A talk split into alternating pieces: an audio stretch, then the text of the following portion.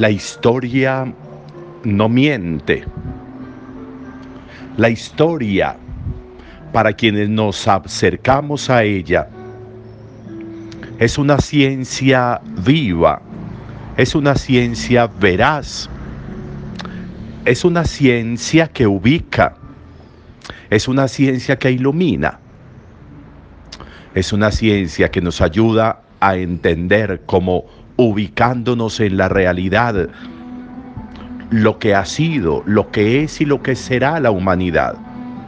Lo que ha sido, lo que es y será nuestra realidad personal y colectiva, dependiendo de la capacidad que tengamos de hacer de esa historia un camino modificado, un camino cierto, de hacer de esa historia que pasa por nosotros y que nos hace parte de ella, aportar un ingrediente valioso que pueda ser útil a la historia de muchos otros.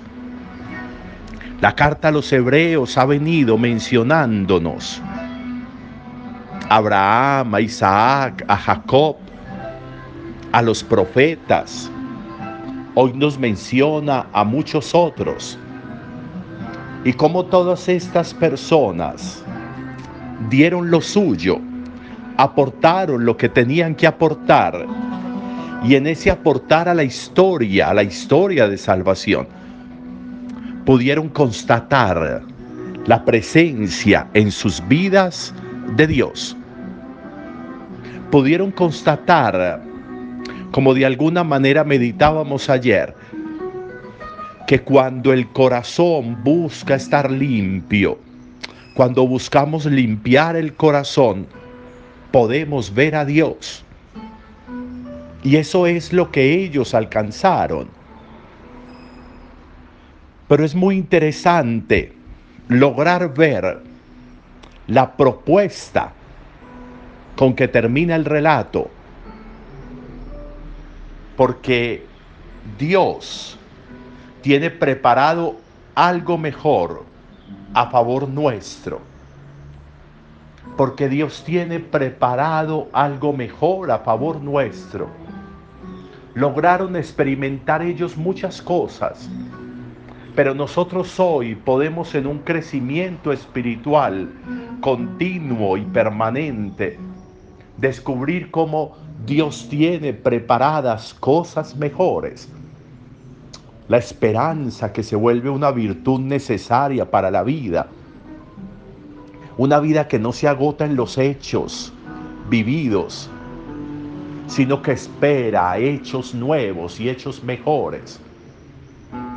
Que no se agota en las imposibilidades, sino que se abre a lo imposible.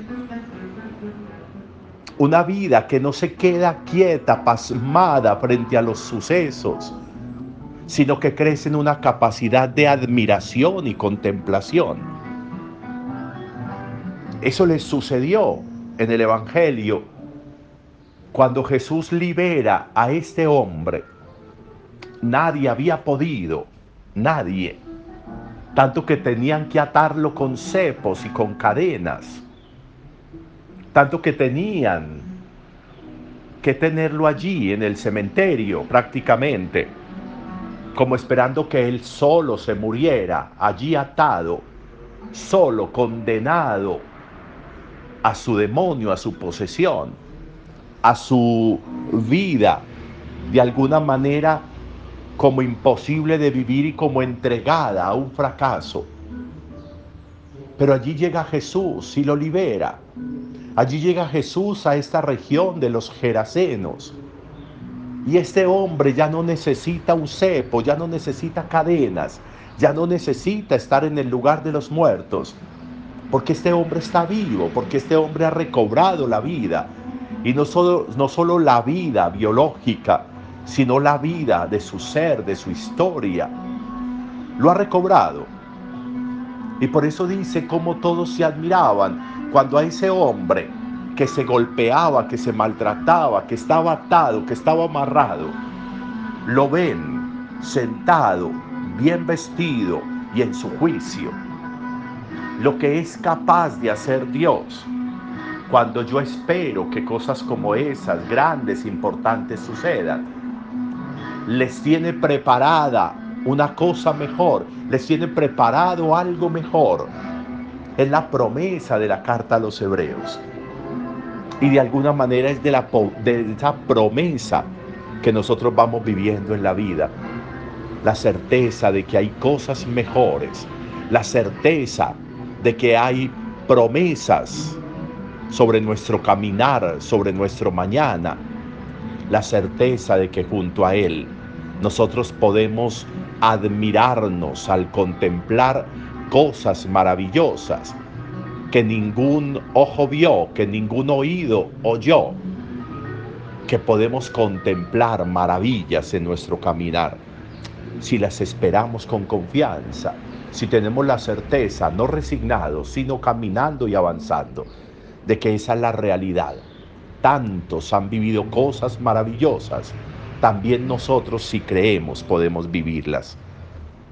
Lo que nos ofrece hoy la palabra puede ser interesante para que en este día nosotros desempolvemos, limpiemos, desempañemos la esperanza con la certeza de que Dios tiene preparadas cosas mucho mejores para nosotros.